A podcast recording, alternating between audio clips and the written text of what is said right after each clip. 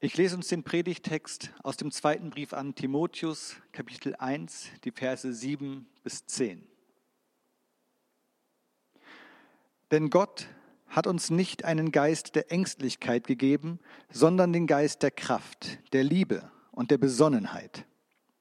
Bekenne dich daher ohne Scheu zu unserem Herrn und schäme dich auch nicht, zu mir zu stehen, nur weil ich ein Gefangener bin. Ich bin es ja um seinetwillen. Sei vielmehr auch du bereit, für das Evangelium zu leiden. Gott wird dir die nötige Kraft geben.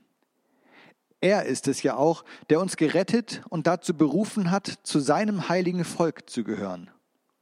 Und das hat er, hat er nicht etwa deshalb getan, weil wir es durch entsprechende Leistung verdient hätten, sondern aufgrund seiner eigenen freien Entscheidung. Schon vor aller Zeit war es sein Plan gewesen, uns durch Jesus Christus seine Gnade zu schenken. Und das ist jetzt, wo Jesus Christus in dieser Welt erschienen ist, Wirklichkeit geworden. Er, unser Retter, hat den Tod entmachtet und hat uns das Leben gebracht, das unvergänglich ist. So sagt es das Evangelium.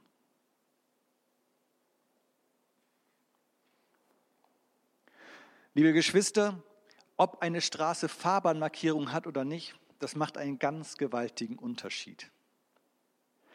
Wie wichtig diese Markierungen sind, die wir auf der Straße vorfinden, die durchgezogene Linie an der rechten Seite und dann noch in der Mitte die Markierung, je nachdem, wie die Straße es gerade hergibt, durchgezogen oder auch gestrichelt. Das habe ich persönlich erfahren, als auf einer Strecke meines Arbeitsweges, den ich oft zurücklege, Bauarbeiten stattgefunden haben und die Fahrbahn erneuert worden ist. Da war also der Straßenbelag neu und es gab noch keine Leitplanken und es gab noch keine Fahrbahnmarkierung. Das war bei Tag kein großes Problem, da war alles gut sichtbar und man konnte da gut fahren.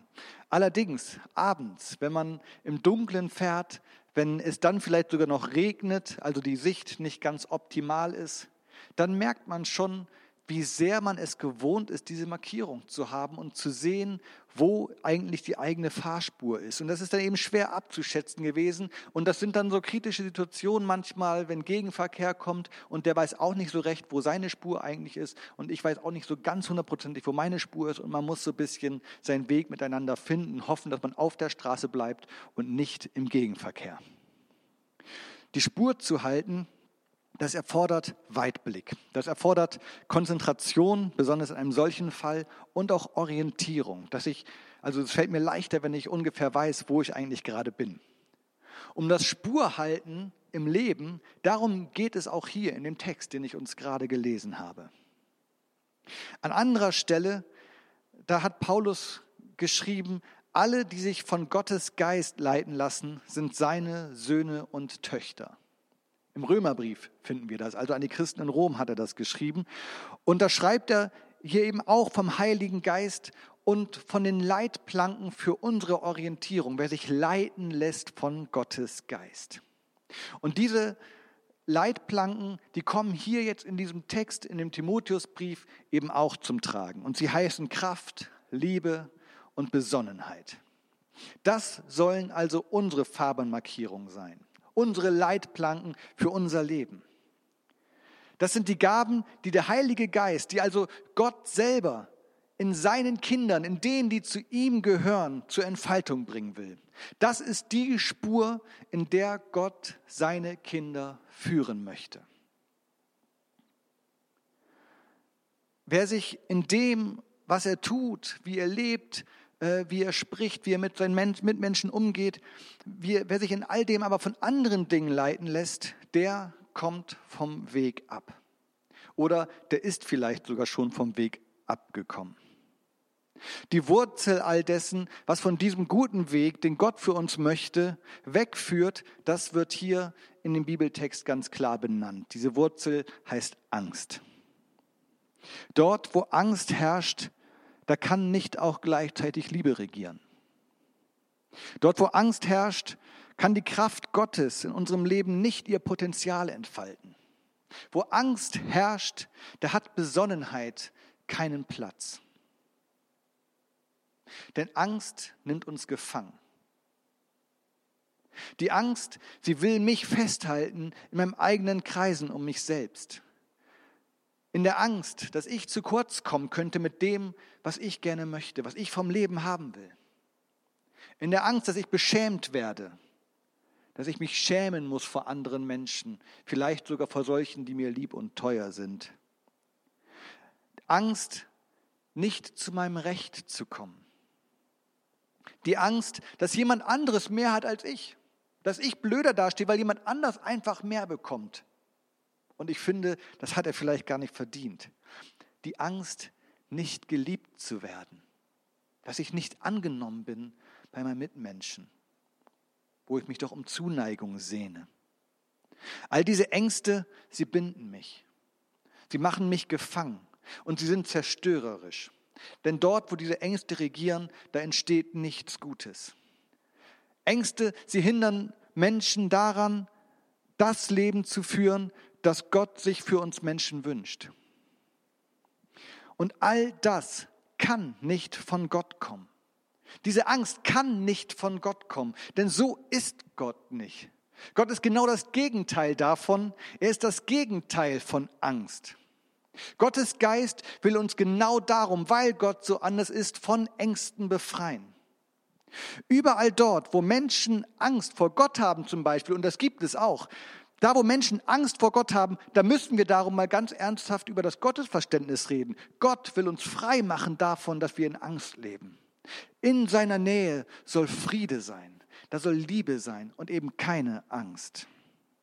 Gott will befreien und er will retten. Er will nicht nur retten, in unserem Text heißt es noch viel eindrücklicher, er hat es schon getan, er hat gerettet. Es ist schon erfüllt. Er hat alle, die sich von ihm rufen lassen, dazu berufen, zu ihm zu gehören, zu seinem Volk, wie es hier im Text heißt. Das hat er schon getan. Und dabei gibt es keine Ausschlusskriterien. Um zu diesem Volk zu gehören, um zu diesen Geretteten zu gehören, ist es nicht wichtig, von wem wir geboren wurden oder wo wir geboren wurden oder äh, was für ein Leben wir eigentlich bisher geführt haben. Nichts hindert daran, Kind Gottes zu sein. Nichts hindert daran, sich von ihm retten zu lassen und zu denen zu gehören, von denen hier eben die Rede ist, dass sie von Gottes Geist geleitet werden. Ich muss es mir überhaupt gar nicht erst verdienen. Ich kann das überhaupt gar nicht, denn es war von Anfang an, so lesen wir das hier, es war von Anfang an Gottes Plan, genau das zu tun, Menschen zu retten. Und diesen Plan hat er in Jesus Christus verwirklicht. Es heißt, vor der Zeit noch war das sein Plan. Bevor überhaupt irgendwas gemacht wurde, bevor irgendetwas da war, sogar bevor die Zeit da war, wollte Gott Menschen retten. Und das hat er mit Jesus getan. Weil Paulus diese Wirklichkeit in seinem Leben selber erlebt hat, weil er nicht wie ein Blinder von der Farbe spricht, sondern genau weiß, worum es geht, weil er das selber erlebt hat, kann er sogar dazu aufrufen, für diese Botschaft auch Leiden in Kauf zu nehmen, denn das kennt er. Er kennt das, für diese Botschaft zu leiden. Er kennt es, Nachteile in Kauf zu nehmen, weil er zu Jesus gehört, weil er unverblümt das sagt, was er als Wahrheit erkannt hat. Er hat das erfahren, was es heißt, Freunde zu verlieren, weil sie anders denken als er, sogar in der eigenen Gemeinde.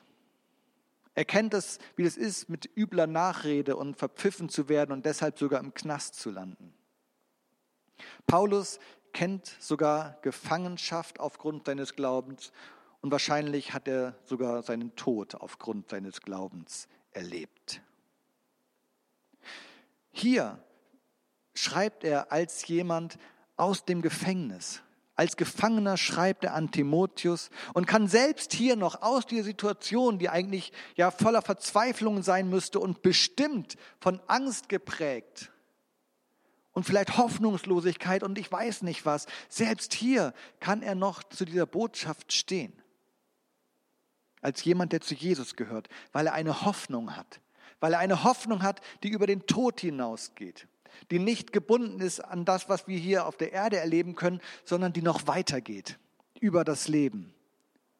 weil er eine Hoffnung hat, die er hier in seinem Leben aber auch schon erlebt. Jesus ist bei ihm, das erfährt er, das ist seine Realität, das ist seine Wirklichkeit. Er wartet nicht nur darauf, dass er irgendwann in Vollendung diese Wirklichkeit im Himmel erlebt bei Gott, sondern er erlebt auch hier schon in all dem, was er durchmacht, Jesus ist da, er ist bei ihm, er lässt ihn nicht allein. Und das gibt ihm Kraft. Daraus kann er leben.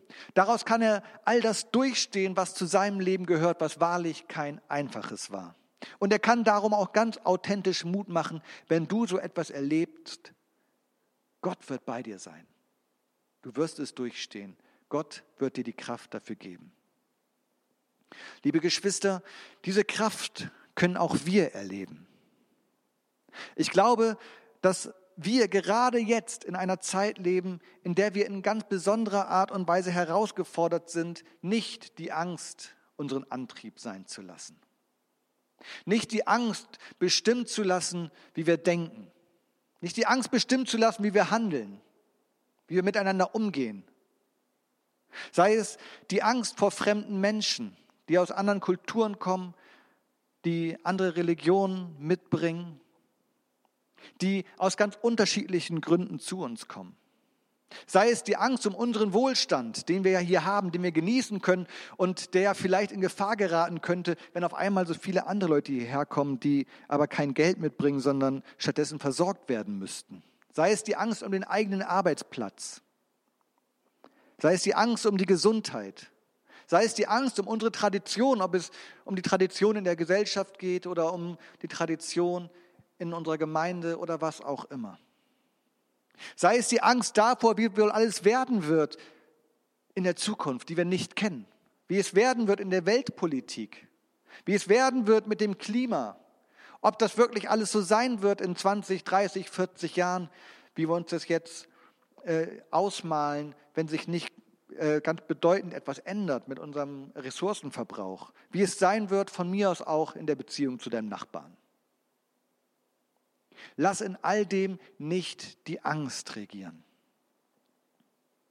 Angst löst keine Probleme. Angst führt nicht zum Guten. Wir dürfen darum dankbar sein dafür, dass wir diese Zusage Gottes haben. Dort, wo sein Geist regiert, da ist eben nicht Angst, sondern da ist Kraft, da ist Liebe und da ist Besonnenheit. Und liebe Geschwister, das ist kein Automatismus. Das heißt nicht da, wo wir einmal Christen sind und uns jetzt Christen nennen, dass da nie wieder Angst sein wird. Oder allein, weil wir diesen Namen tragen, Christen, dass, dass wir mit Angst in unserem Leben nichts mehr zu tun haben werden. Dass, dass überhaupt äh, Angst nie wieder, nie wieder eine Rolle spielt mit unserem Leben. Nein, so ist es leider nicht.